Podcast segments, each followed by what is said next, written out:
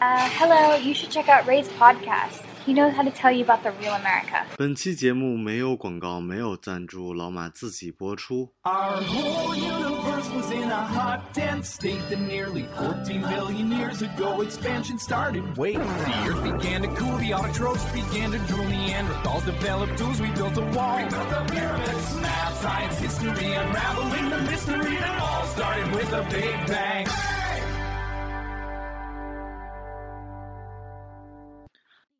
Hello，大家好，欢迎收听本期的老马侃美国，我是老马。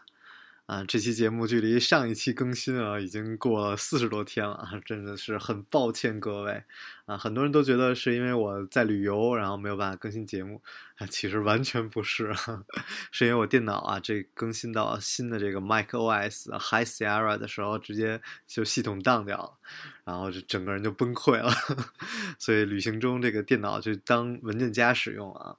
嗯，然后最近呢，又是在忙着帮大家申请这个研究生啊，因为现在也是申请学校的最后冲刺阶段了啊，所以也特别忙。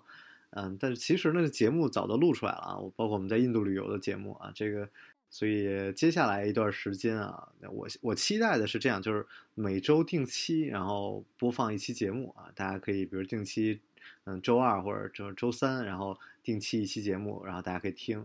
然后。然后这周中呢，我会比如周末啊，我自己有点什么感想或突发事件，然后我再录期节目给大家。然后同时最近这个网易云啊，还在跟我谈一个怎么说呢，一个呃专栏吧，可能做个新的节目啊，这现在也还在谈当中。嗯，其实很有意思，就是怎么说呢，就是我我经历了整个电台的一个整个的一个过程啊，可能一会儿再跟大家好好来讲一讲。其实也是同时也代表着这个。中国发展之快，就是更新之快。这个时间点很有意思啊！我特别是我前两天跟那个美国的朋友啊聊天啊，这个，嗯、感觉怎么讲？天上仅一天，地下一千年啊！对，这个具体我们一会儿来讲啊。其实真的想一想，我电台已经做了三年的时间了啊。二如果要按这个按这个一季一季来说，二零一八年应该是我的第四季节目。所以其实真的没想到自己一个啊不为名不为利的一件事儿，然后能坚持这么久。啊，我本来就不是一个特别能坚持时间特别长的一一个人啊。但是然后这这三年呢，我又啊，就是可能第一年录节目都是在美国嘛，然后后来就利欲熏心啊，就看着国内发展这么好，就跑回来。所以一算呢，回国也两年的时间了，而且。再一看这个时间点啊，二零一八年啊，我又即将步入三十岁啊。对我，我其实我们人都特别喜欢给这个时间啊画画线啊什么的。国内其实是按农历春节来画的，按季就是说一一年下一年的目标什么的，都不会是拿十二月来来画啊。美国可能更多是拿圣诞，直接就拿这个新年来画画记录了。而三十岁呢，又是一特别敏感的一个时间，对很多人都会把这个三十岁在人生中当做一个里程碑一样啊，就是画个线的。但是其实啊，对我来说，我一直觉得年龄算个屁，就是没活明白的四五十岁没活明白人有的是。你去看看那个那个，这真的朋友圈里边，这个什么人都有，所以年龄不算不代表什么啊。但但是。我真的之前是想写个公众号的，就我觉得写字的时候，你去感受那个措辞，然后那种思考，其实特享受的一事儿。嗯，很无奈，就太太忙了。但是这这节目呢，又 特别想说，这这期节目真的算是我准准备最长的一期节目了！我这这个很多内容，我大概思考了得有思考了这个一个多月啊，就是就是我就知道得给自己录点什么。嗯，这个起的名字也特别逗啊，跟大家分享一下。本来想起的名字叫做。我们的面前连十字路口都没有啊，有的是一片云雾中的荒地。这名字太贫了，然后还起了一个名字叫做说这个生怕自己被时代所抛弃的年纪。然后后来一想，其实哪个年纪都怕，然后就三十岁往往上，那个哪个年纪都很怕啊。然后还有起了一个名字叫最恐惧的是未知啊，这这各种各样的这名字什么的，其实。都不重要啊，因为以以这个电台来播的话，就就都不重要了。那好吧，那么我来跟大家分享一下啊。嗯，首先，嗯，去了这二零一七年吧，总结来说呢，是前半年高开低走啊，就是开始的时候信心满满啊，说想做点什么事儿。嗯，开始想做一个媒体公司啊，想想做一个这个，呃，像一个就是万和天宜吧，可能大家更比较熟悉。美国的话就是像王府 Production 一样的一个公司啊，就是我特别想特别喜欢他们，就是美国有有几个这种公司，然后。他们在做自己的短视频，然后传达自己的思想，然后慢慢就可以开始写自己的一些剧本啊。也可能也是因为二零一六年的最后，我自己写了一个剧本，然后认识一些圈里的人，给自己了无限的自信。然后到后来发现，其实这事儿很难，嗯，但是真的很也也是同时在感谢这电台，然后国内算是主流的一线的导演，台湾的导演啊，然后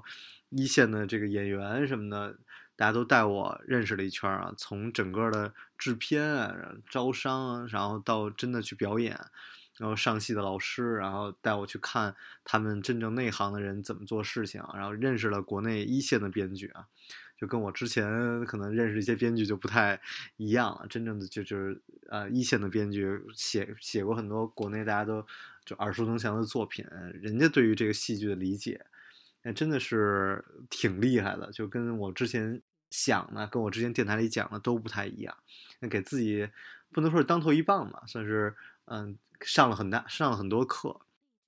嗯，最最简单来讲就是，你觉得你自己想的，哎呀，这这中国这电影这么差，然后你觉得你自己想的很多梗啊，或者想的一些剧情啊什么的，其实人家这很多人都是早都知道了。包括比如像我自己，老觉得自己看 YouTube 看的多啊什么的。那后来我这个认识一群这个上海的老外什么，他们在这个呃东方卫视的这个呃专门是做算是研发中心吧，就是其实他们天天在尝试这些东西，然后 YouTube 出了一什么新的东西，他们自己就开始拍着尝试，就是嗯。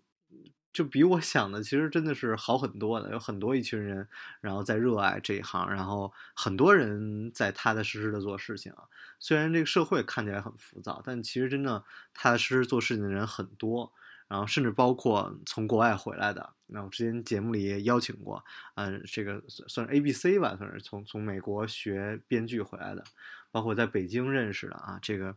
各大名校，美国的名校学编剧回来的。也是趴在那儿给人代笔，然后吭吭哧吭哧啊，老老实实的写东西。嗯，编剧这行怎么说呢？就我之前不写了一剧本嘛，后来好像也也没真的也没落地啊，这也包括也修改了很多版啊，各各种各样的折腾。好像后来我关注了一下，好像也没有真的能够拍出来怎么样的。这个真的是很难的一件事情。真，编剧为什么虽然不受重视，但是您想想，您自己夸夸写俩字儿啊。多少万出去了，这一布景啊，多少多少钱出去了。但是我自己希望的这种视频的模式，我肯定还是会继续尝试。嗯，但是同时呢，我对这个这个编剧这事儿呢，也是有了更多的一个想法，就是媒体这事儿，我就开始越来越想不明白。呃，比如说我我我做一视频啊，特别是做电影这种，投资更大。我电台说实话，真的我不是特别考虑听众的一些感受吧。我还是以自己为主，因为没有什么太大的成本啊，就是您不听，您关了就关了，我也没什么损失。那我我做做一个拍一个小短片，就大家可能觉得像那一更二条那种，觉得没有什么大不了的。他们其实都非常贵啊，包括那些呃摄影团队，他们的编剧，他们的创意都非常的贵啊。我我们也见了一些这个比较传统行业的老板，就跟我们说，你们拍东西凭什么要那么多钱啊？雇俩人谁谁不能弄啊？剪辑什么的，这这找一大学生多少钱？我说艺术这东西它不是那么算钱的啊，就可能不是这行业的人里不了解，但确实你说这么多钱您花出去了，你作为自己的东西，可能没人看，这是一个特别尴尬的事情，所以你不得不去考虑要不要迎合别人。那你你同时你又想了，那你迎合别人？你你是那些人是不是你想给他们看的？你也去做直播呀，啊，多少人劝我做直播啊？做直播看的人多呀，你也去弄快手啊，就是，那你是不是你是不是想给这些人去看？所以这也是一个，就是我说实话，我是到现在也没想明白的一事儿。那做媒体到底应该怎么做？那其实我也发现，其实很多人都没想明白啊，这个世界是是这样的。嗯，大家都不知道怎么办。你是为了观众啊什么？您还是做自己？但很多人最尴尬的就是，其实我我也见了很多人，就花了好多年写了一剧本，那十几万字。那其实这是人是坚持自己了，要求什么这剧本不能改啊什么的。但其实那剧本拿过来跟大跟大家一看啊什么的，那剧本是真的不好。就是你坚持自己，你坚持出来东西其实并不好，这才是最尴尬的。就就跟那个前一段时间特别火那个那个美剧也是，就是你觉得大家是。因为你的胖，觉得你唱歌不好，其实真不是，就是因为你唱的不好，跟你的外在的所有东西都没关系。别人就是比你又努力，比你有天分，比你还好，长得比你还美，这都是，这都现实。所以那我自己真的也是思考很多，包括我自己喜欢的一些东西。那真的我拿回国内，比如说让大家来看什么的，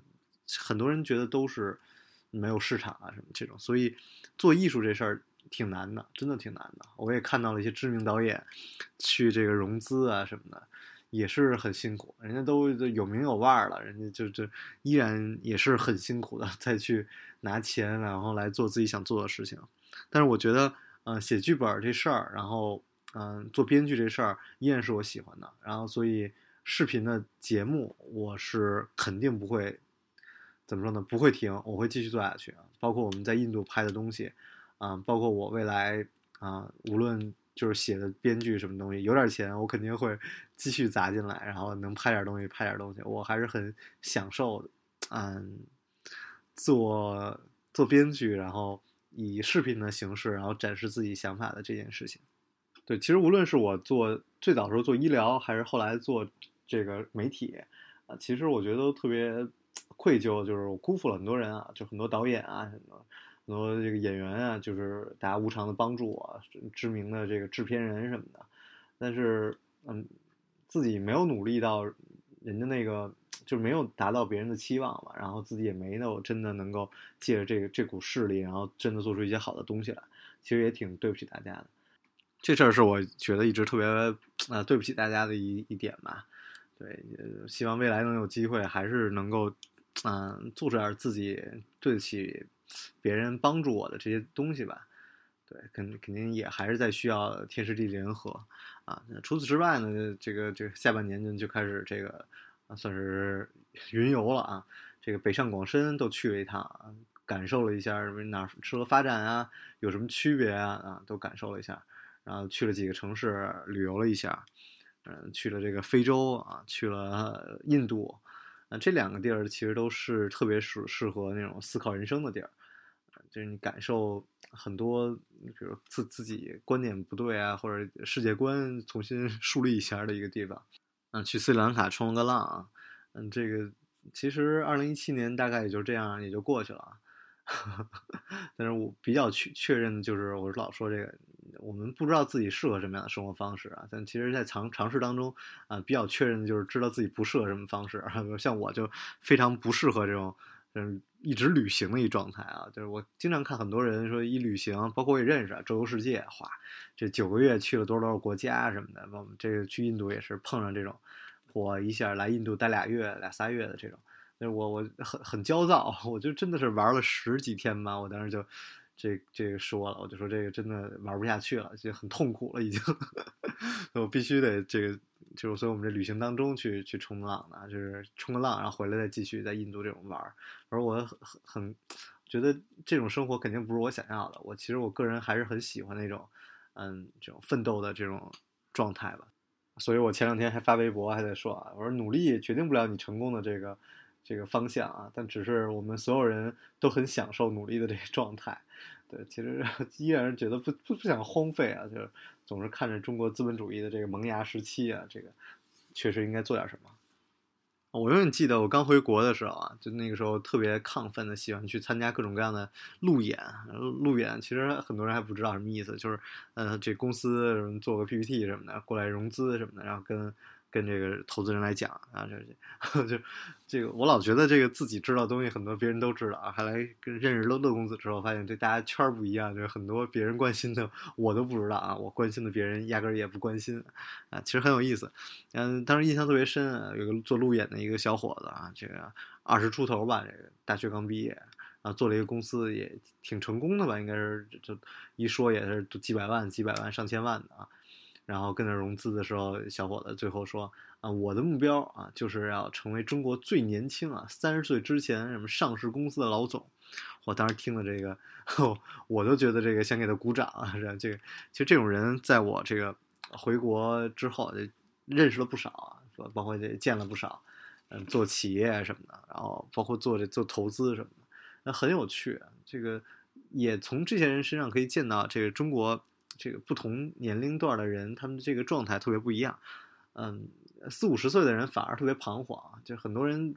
功成名就啊，多多少钱了，他们很很不知道自己为什么有这么多钱啊，这其实是很没底儿的，所以就赶赶紧开始去信这个信那个，啊，这个二十多岁的人基本都呃一个个都很亢奋，很自信，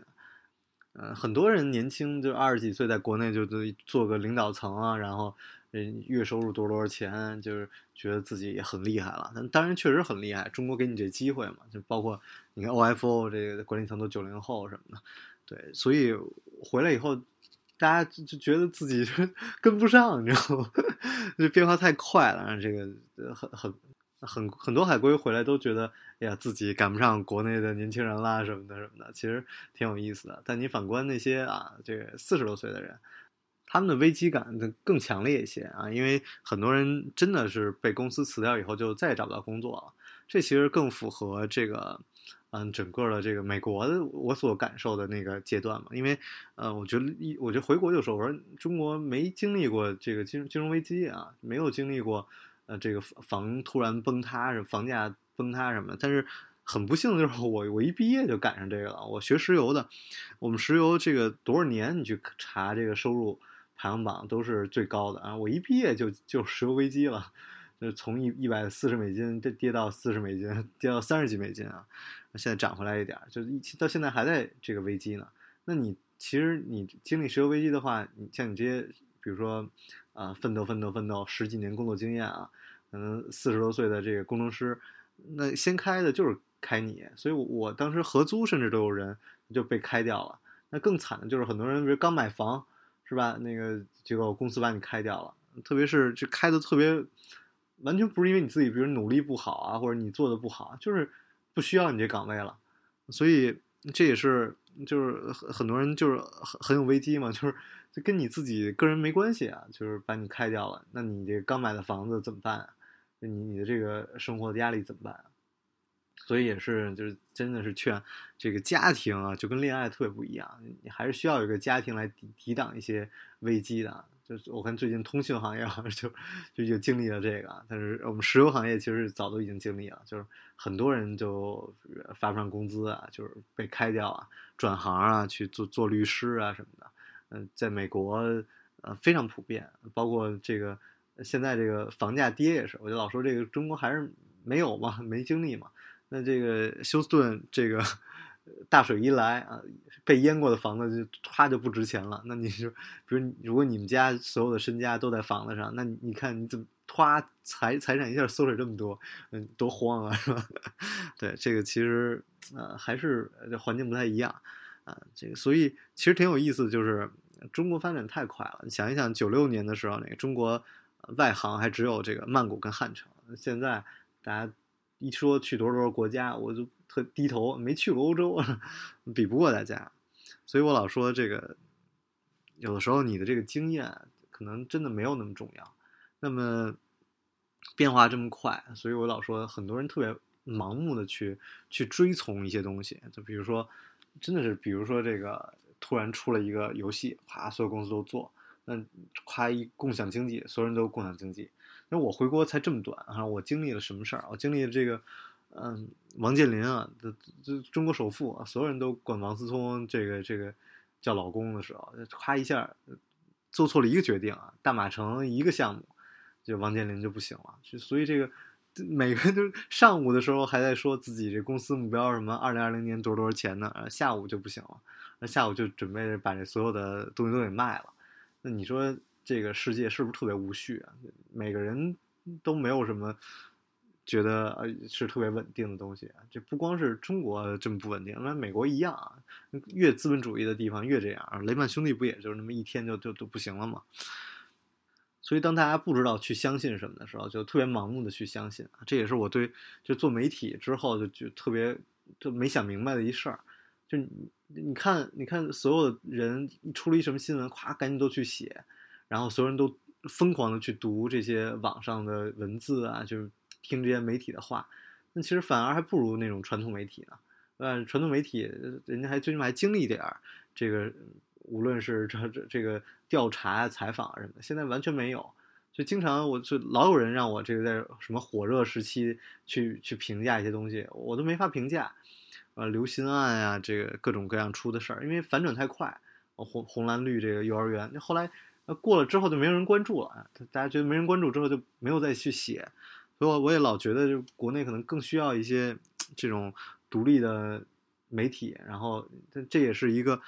一个问题吧，就是那怎么出钱啊？他不不给广告商工作，没有那么多的这个点击量，他怎么赚钱？所以这个香港有一个独立媒体啊，叫端端传媒，我其实一直特别欣赏啊。他们就是收会员费，嗯，每篇文章你都得花钱你才能看啊。他们的这个观点啊，或者一些啊这个角度就更独立一些。那当然，国内的想看肯定是得那个翻墙才能看到。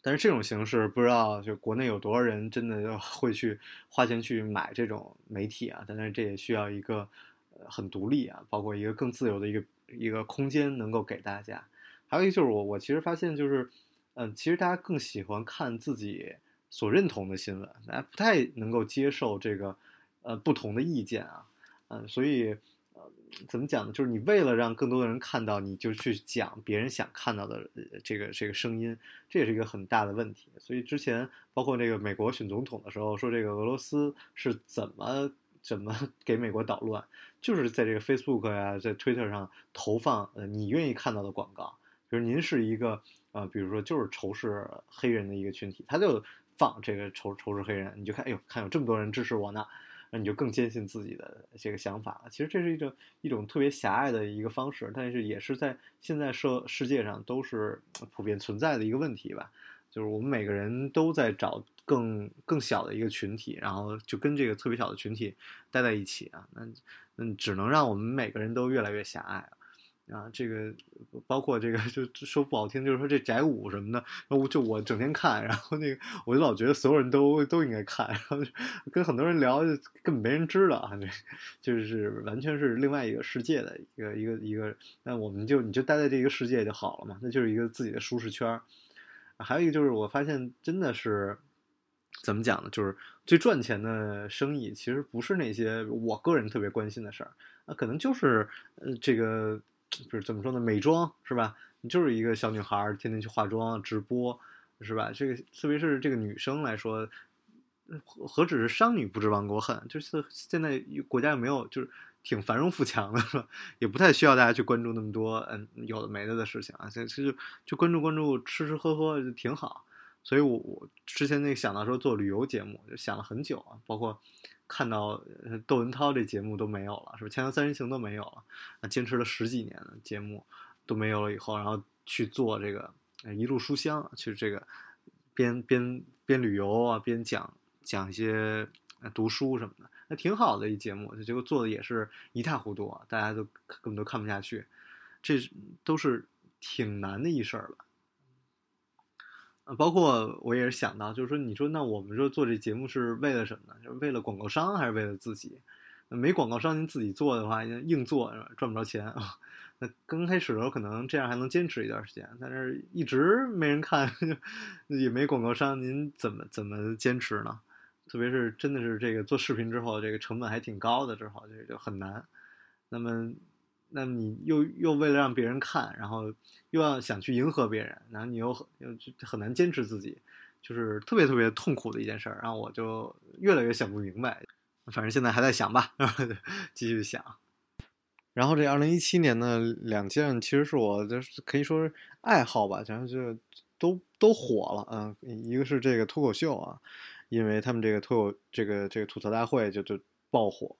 然后还有一个就是说唱，这两个都是我，就感觉我从大学就开始喜欢了，然后就就经历了这十年吧，这个才火起来啊。然后这个先说一下这个这个脱口秀，脱口秀其实到现在依然是还是在上海有这么一圈人，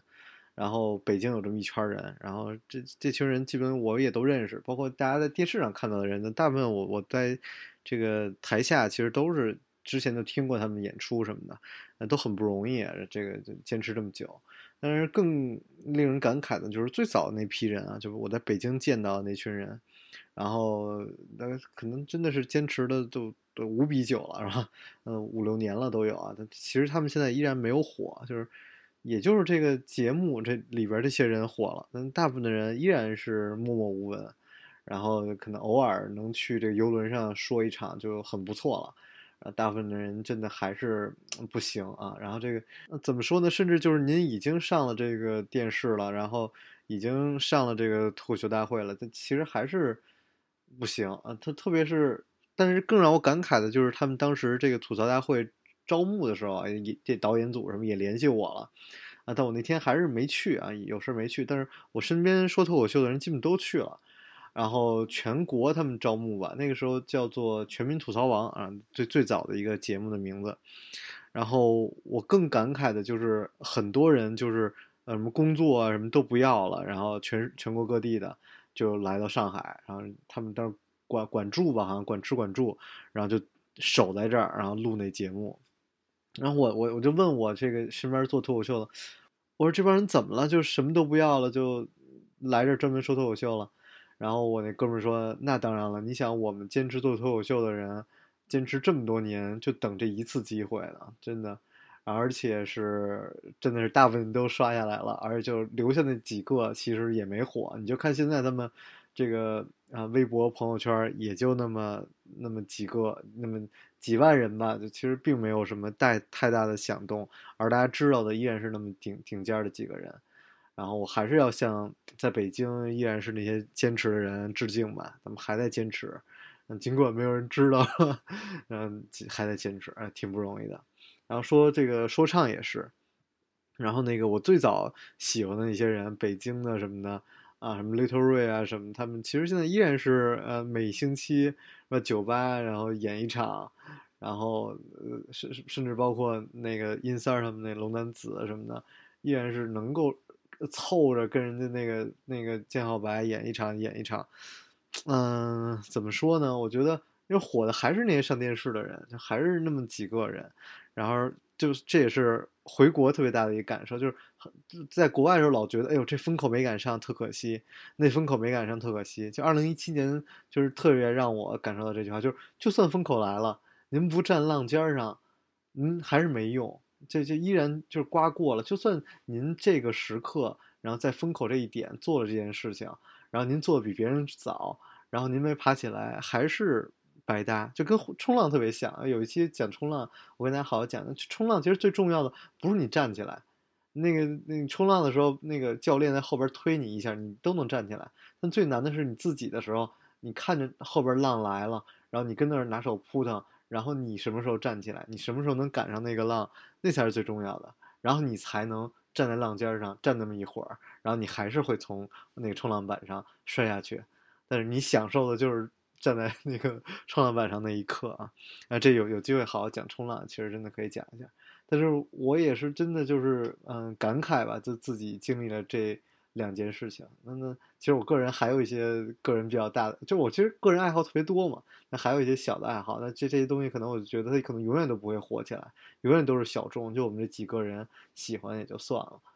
然后我又很幼稚了，我也很幼稚，就问别人，我说这怎么怎么才能可能才能就是站在这浪尖上啊什么的，就是然后有几位就是在这个各自领域啊，无论是这个演就表演啊，还是这个。就是各各行各业吧，然后他们其实说了一句，就是共同的说了一句让我觉得特别对的话，就是说说其实就是工作，说你不要想着一天能成为一画家，就是工作，每天就干自己想干的事儿，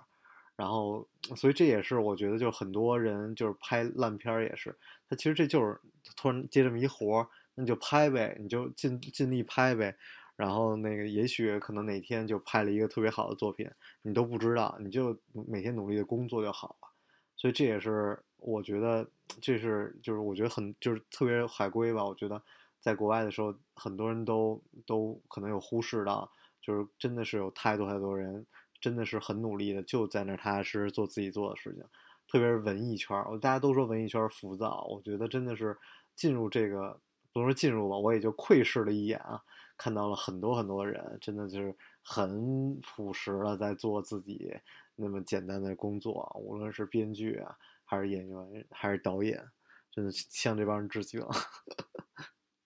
这也是我最应该学习的啊！其实后来我又见了几个，就是刚回国这的朋友啊。这个其实我觉得大家真的很像，就是刚回国的时候觉得自己什么都可以，哎呀，觉得哎终于回国了，那个特别亢奋，然后这个也能做，那个能做，然后机会特别多，然后真的就是甚至投过来的 offer 啊，就是向你招手的机会都特别多，然后慢慢才能沉淀下来。我觉得我可能这个经历可能花了两年的时间，真的很很不好。OK，嗯，我前两天看朋友圈，有一个朋友也是在这个澳大利亚，然后他写，他说他准备开始让这个孩子就是 homeschool 啊，自己在家教。他说他教孩子第一课就是说，每个政府啊都是想让人民就是踏踏实实的这么过过一辈子，就是那 就是不想让人民有太多的想法，这是每个政府在做的事情。嗯，其实这句话其实我开始没反应，后来后来就是特别是去了几个国家之后，就越想越对。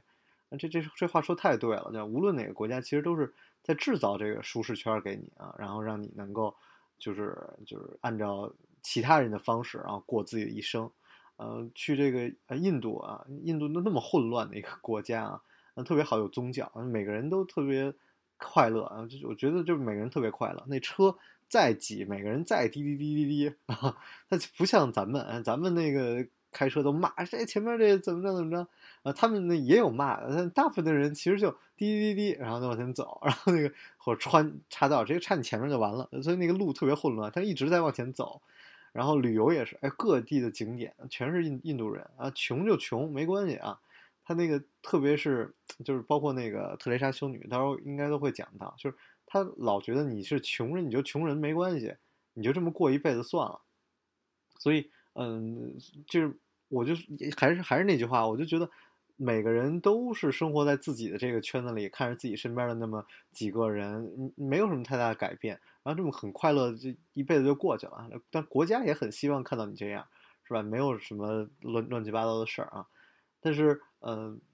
就换句话讲，就是很多人都讲说这个。嗯，现在有互联网了啊，世界开放了，每个人感受都都一样。其实我觉得这还是还挺不一样的，是吧？嗯，特别是朋友圈就看得出来啊，就是因为我我现在就是就是微就是这个微信人比较多嘛，五千人，五千人已经可以看一小社会了，什么样的人都有啊。因为经常大家来加我，然后我就可能很忙，我就删几个人，然后再加几个人。那万一有有个想发红包之类的呢？没 有没有，嗯，这我就加几个人进来以后呢，我就看就是。特别明显啊，就是如果你是一个可能你的这个地址是一个我都没听过的地方，然后你的朋友圈跟那些北上的人他的朋友圈就是很不一样，然后那个国外的人他的朋友圈也是很不一样，就特特别明显可以看到呃不一样的人在不同的环境，然后他关注点不一样，然后他做事情的方式不一样，他思想也是不一样，呃这这些东西让我觉得之前都觉得说这个嗯怎么说呢嗯。你去什么大城市不好啊？回回北上就是逃离北上广，或者说，嗯，互联网打开了所有人思想啊，你在哪儿都能享受一样的东西，其实特别不一样。我觉得这个真的是，嗯，让我觉得这个待在哪个地方，然后你能有什么样的思想，完全不是可以靠一个网络、靠一个手机就可以改变你的。啊，这也是就特别是包括出去旅游，你也看到那些，嗯，特别土鳖的老外啊，就是这个。就这骂老外比较方便嘛？你看那特别土鳖的法国人什么的，你跟他聊几句，你就知道这没什么文化，然后包括那很多连英语都不会的，哎呦，什么他那个他的想法，包括他做事情的方式，你跟他聊几句，你看他的那个思想的狭隘，跟那种一个大城市你坐着一聊，我这他也知道是吧？拿拿起筷子就吃饭什么的，那种就完全不一样。甚至包括就是印印度的小孩，我们聊了几个海归也是。那这个那个思想对中国呀、对美国啊什么的，然后对印度的思考，都特别让你觉得，哎呦，就特别想跟他聊天。所以有的时候，我也真的劝很多人，就是能来大城市生活，还是要来大城市生活一下。啊，这这些东西对你回小城市再去做事情是特别有有方便的。这这这是什么原因呢？就是我觉得就是我们每个人在学知识什么的，特别努力的一件事情，就是我们希望能够掌握到未来的方向，我们希望能够看到未来是什么样。那我之前说过这个，我就遇见几个特别牛逼的这个呃投资大佬，或者说这个我们学校这个学学石油的这个专家，他特别明白的告诉你，下个月油价是什么样。那你说他想赚钱是不是太容易？那人家就是就是懂这个，人就专门研究这个的。啊，包括刚才讲到风口，那其实那之前我我也老觉得风口是什么这个呃不知道怎么吹，后来发现都是人家做的局，什么人家做投资的都已经布置好了明年风口是什么，是吧？然后我们一群那个傻了吧唧的人还跟那儿算啊，还还自己这儿坚持做自己的东西，然后希望能赶上风口。人家其实做做做投资的那些人，可能就已经布置好了，这该赚一笔，今年赚完了，明年就赚别的了，是吧？这个这些东西，嗯，有时候在这个这种圈圈里待待久了，会会有这种感受。所以，哦，我觉得你你在一个已经发发展过了你之前生活那个。城市阶段的地方去生活一下，然后你再回到你之前那个阶段，你就很容易知道他下一步需要什么。因为人都是需要东西都是一样的嘛，所以这也是马斯洛嘛，这个人的需求都是相似的。所以，我之前有一个这个朋友吧，这大家也知道，就是这个之前有过一期节目啊，这个加拿大的女孩 Carol 啊，她这个要回国了，前两天回国了，然后发了一个朋友圈，说回到这个祖国最需要她的地方，哎，回到回到这个最需要她的地方。哎，其实他是其实地道加拿大小朋友了已经啊，然后我我当时特别，我当时就想了三个问题啊，当然也没没说，我说第一就是你能干什么？你在这个地方你能干什么？然后第二就是，嗯，别人需要你干什么？然后第三个就是你帮助的这些人，他们值不值得你帮助啊？这也是其实我我我我这问题可能未来几期大家听我去菩提迦耶啊，这个释迦摩尼这个。成佛的地方，就去跟大师还聊过这这个问题，呃，我我真的想了很久，然后有的时候我觉得，比如说我我要做一个让很多人看的东西，然后那个特别呃低俗，然后那个我就觉得特别不值得，就就就特别白痴，然后觉得自己特别白痴，然后做自己想做的东西呢，可能又没那么多人看，这个真的是做做媒体，可能我真的是思考最长的一个最久的一个问题。比如我之前想过说，要不然就我要么就去做专门做给大家讲留学啊，给大家介绍各个学这个专业，它出来以后是什么样，然后给大家讲这个就就就成一个留留学大师啊，然后跟各个学校去去签合同，然后那个收回扣，然后给学生讲。我那后来想，这这完全这不是我 passion 所在，我我我想过各种各样的方式可以赚钱，我甚至想着说去送外卖，然后这个。就是垄断一家店的外卖啊，因为我之前门口有一家那个送星巴克的啊，他们家就是被一个人垄断了，那个垄断那哥们儿就所有卖星巴克的人都是他卖的，其实都是，那特别有意思。所以我这个这整天想乱七八糟瞎想的时候，就是想那个我们通过什么来判断未来啊？我们应该是独立思考啊，因为你所看到的东西你不能直接去相信，因为呃，我觉得写东西的人可能还没有你聪明呢。那还有一个就是，那你你能做点什么？能保证自己四十岁的时候这干这个工作不被开掉吗？而且这公司突然垮倒怎么办啊？很多公司那个这个因为行业的原因突然倒掉，这根本都不是你个人原因啊！这个你怎么来持续自己的一个竞争力？在社会中的竞争力？所以想这些东西都想特别累，想特别累。最后就说算了，什么都不想了，还是看看自己 passion 在哪儿吧。你的自己干什么事情是有激情的，你觉得这件事情是值得你做的，然后去做就好了。我大部分的人啊，不快乐的原因都是来源于比较啊，就是你去比较自己的这个同学赚多少钱啊，这人什么时候买的房子多少钱，那都是比较中得来的快乐啊。那个这也是我我觉得其实，嗯，说实话，就是讲这么多中国的变化，那其实很多东西又没有变啊。我我的大学同学们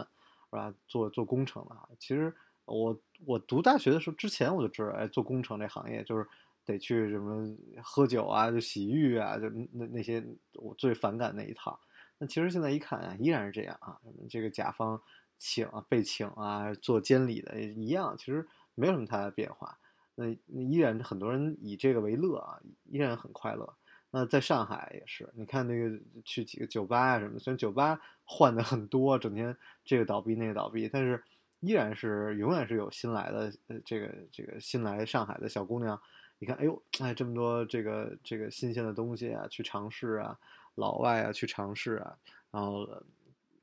所以整个世界啊，整个社会也是在这种变化中的一种不变嘛。啊，胡言乱语了这么多啊，最后讲一点，就是犯错误这事儿。啊，这事儿其实是特别有意思的。我我之前老觉得，这个你看这社会推动啊，是吧？大家都觉得生活这么方便，这个因为很多对的事儿啊，所以我们才推动的。就是后来我发现，其实错的事儿更多，甚至很多人这一辈子，你回想一回想一下，那自己全做的错误决定。呃，最对的决定就是买个房。然后也也也跟那个很多人之前讲说这个。九八五啊，说是清华北大什么体验？说其实对于大部分的人来说，呃，你以为这是你这个人生的开端，其实是你人生的最高点。那这其实也是一个挺挺悲惨的事儿啊，就跟我二零一七知道，吧？哎，因为我老觉得我自己一一直就在谷底待着呢，就没有没有过什么这个高点，呃，这比较悲惨的人生。这样的话，就没有什么压力，也没有什么落差，也是好事儿啊。这个。对，我们接着讲这个错误，就是我觉得这个去印度特别明显啊，印度有好几个城就是废城啊，这个这个国王在这建了，建了年以后发现缺水，然后就不要了，好几个这种城。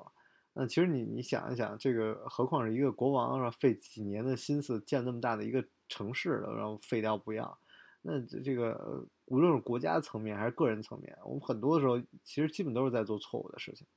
嗯，做错误的决定，然后。那个干错误的事儿，那有一个好处是什么呢？就是好处是人是特健忘的。那比如说这这一个人，哎呦，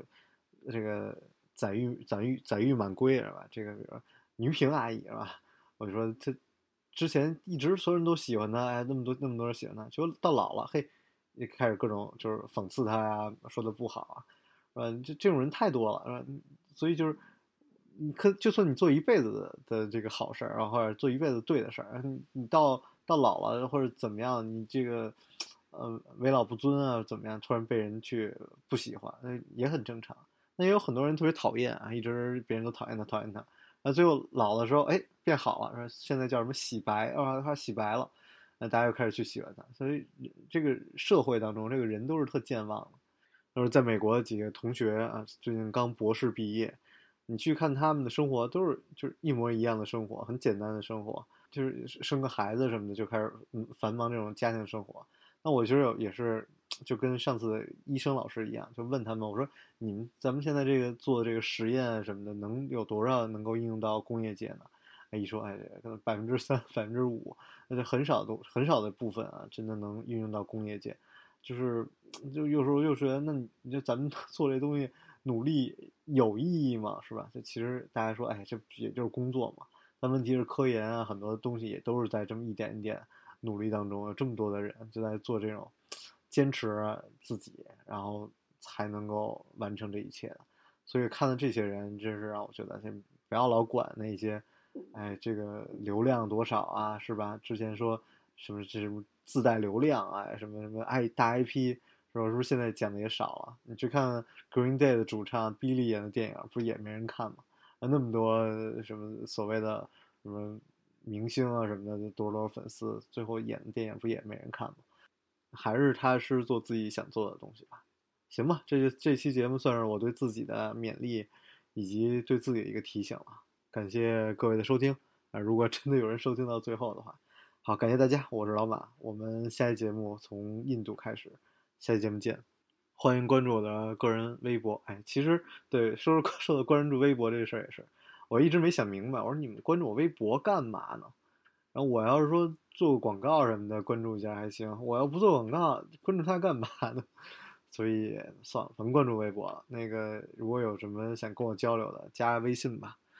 ，t 幺幺零一九二六七九。啊，也让你通过我了解世界的同时啊，为我打开一扇窗，去了解更大的世界。好，感谢大家，我是老马，我们下期节目再见，拜拜。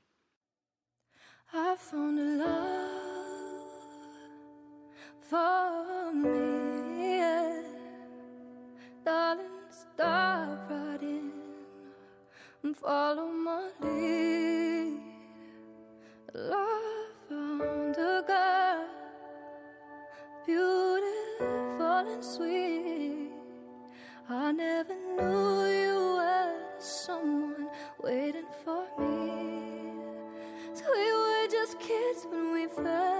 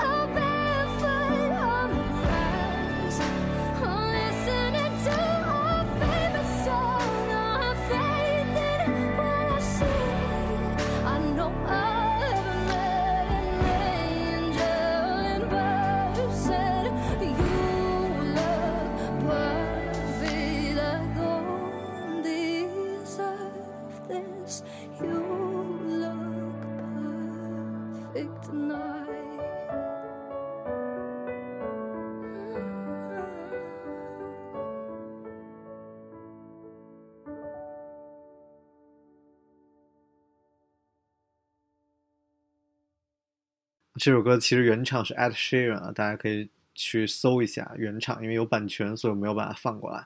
嗯，怎么说呢？我觉得我特别希望自己是一个做音乐的，或者是做导演，就可以专注做自己的事情。Ed Sheeran 也是，他其实是拒绝用手机，然后拒绝用现代的工具啊，联系他就只能 联系那个呃通过那个邮件什么的，所以他经常也是嗯放下一切就跑去呃旅游半年，然后写歌半年，然后再回到现实社会当中。我很享受这种状态。但对于我个人来说，我其实呃很幸运，我觉得我尝试了所有想尝试的东西，然后发现自己什么都不适合。那本来可能就就是一个属于一个默默无闻的人，或者你就是一普通人，你你还没什么天赋，别想了，然后然后就我很幸运，就是自己尝试了，所以知道自己不行哈、这个其实是一个呃幸幸运过的事情，然后也也是没有什么可去后悔的事情，然后。还有一个就是不得不提，二零一七年就收获的爱情啊，这个其实我特别不愿意讲自己个更多个人的事情，所以，嗯，跟因为跟别人没什么关系嘛，那你其实大家不想听就关了就好了。但其实我觉得特别好，就是呃，就是生活中多了一个人的话，其实是多了一面镜子照自己，而不是自己一个人。然后这也是忘了在哪看到，就是如果一直是一个人生活，是一个特别恐怖的一个状态。然后像日本就是，嗯，为什么那种怪？怪咖啊什么特别多是，就就是因为我觉得是大家太孤独了，都一个人啊，一个人待久了，所以你不会觉得自己有什么问题啊，然后你就习惯于这种状态。那么有一个人会照拿拿镜子一样照着你，然后我们经常会有一些特别特别 deep 的那种 talk，就是比如说会聊到，比如说这种过什么样的生活，或者说，哎，你觉得一个人是不是够奇怪？然后这个。我女朋友她其实是一个就是学艺术的，所以她从小就学艺术。她身边她说我我身边怪癖的人太多了，包括成名也是啊，出名的人也也也很多啊，就是见怪不怪了。所以所以就就是说，我不觉得这个，比如他说说海龟也是，他说我觉得你们海龟都是一样的，就见见哪个人大家说的话都是一样的，关心的事情都是一样的。甚至有时候我说到一些这个这个创业的思路，他说：“还这个谁谁谁就已经给我讲过这个事儿了。” 我就觉得特别受挫。但同时，也是你看到他其实是特别与世无争的，与世无争的一状态，就是觉得在哪儿活都这么一辈子啊，就是这种嗯一个很平和的一个人。所以有的时候，所以有这么一个人啊，不光是很漂亮，而且同时还能就是当一个镜子一样照着你自己，然后让你觉得自己可能有的时候想法是幼稚的，或者是。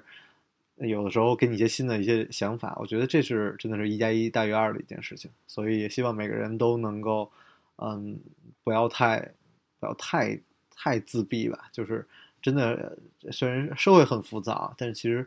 除了男女那点事儿，有的时候我们是需要一些人能够在灵魂上帮助我们一把，然后跟你一起生活啊，都变成更好的自己吧。啊，也祝我的听众啊，在二零一八年可以变成更好的自己。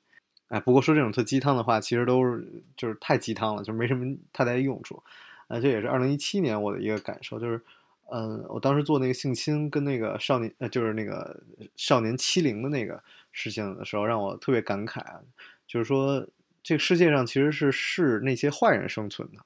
呃，比比如说那个就是科学调查，就是那个算是也是 paper 上写的，就说这个性侵的人最后他都会给自己找一个特合理的理由，就算他犯了再大的错误，他其实心安理得，他没有愧疚。很多人让他有愧疚，他他不不愧疚，他没觉得自己做错了。然后那个少年欺凌也是，最后那个真正。在小的时候打打那些，就是打我们这种呃，我们这种被欺负的人，就是反而性格特别受压抑啊。那些反而欺负我们的人，他们让他们更自信了，让他们人生会过得特别顺利啊。这这呃，包括那个企业也是啊，每每个说每个企业都有原罪一样，就是很多这个面上大家看着都怎么着，就是人模狗样的，其实那个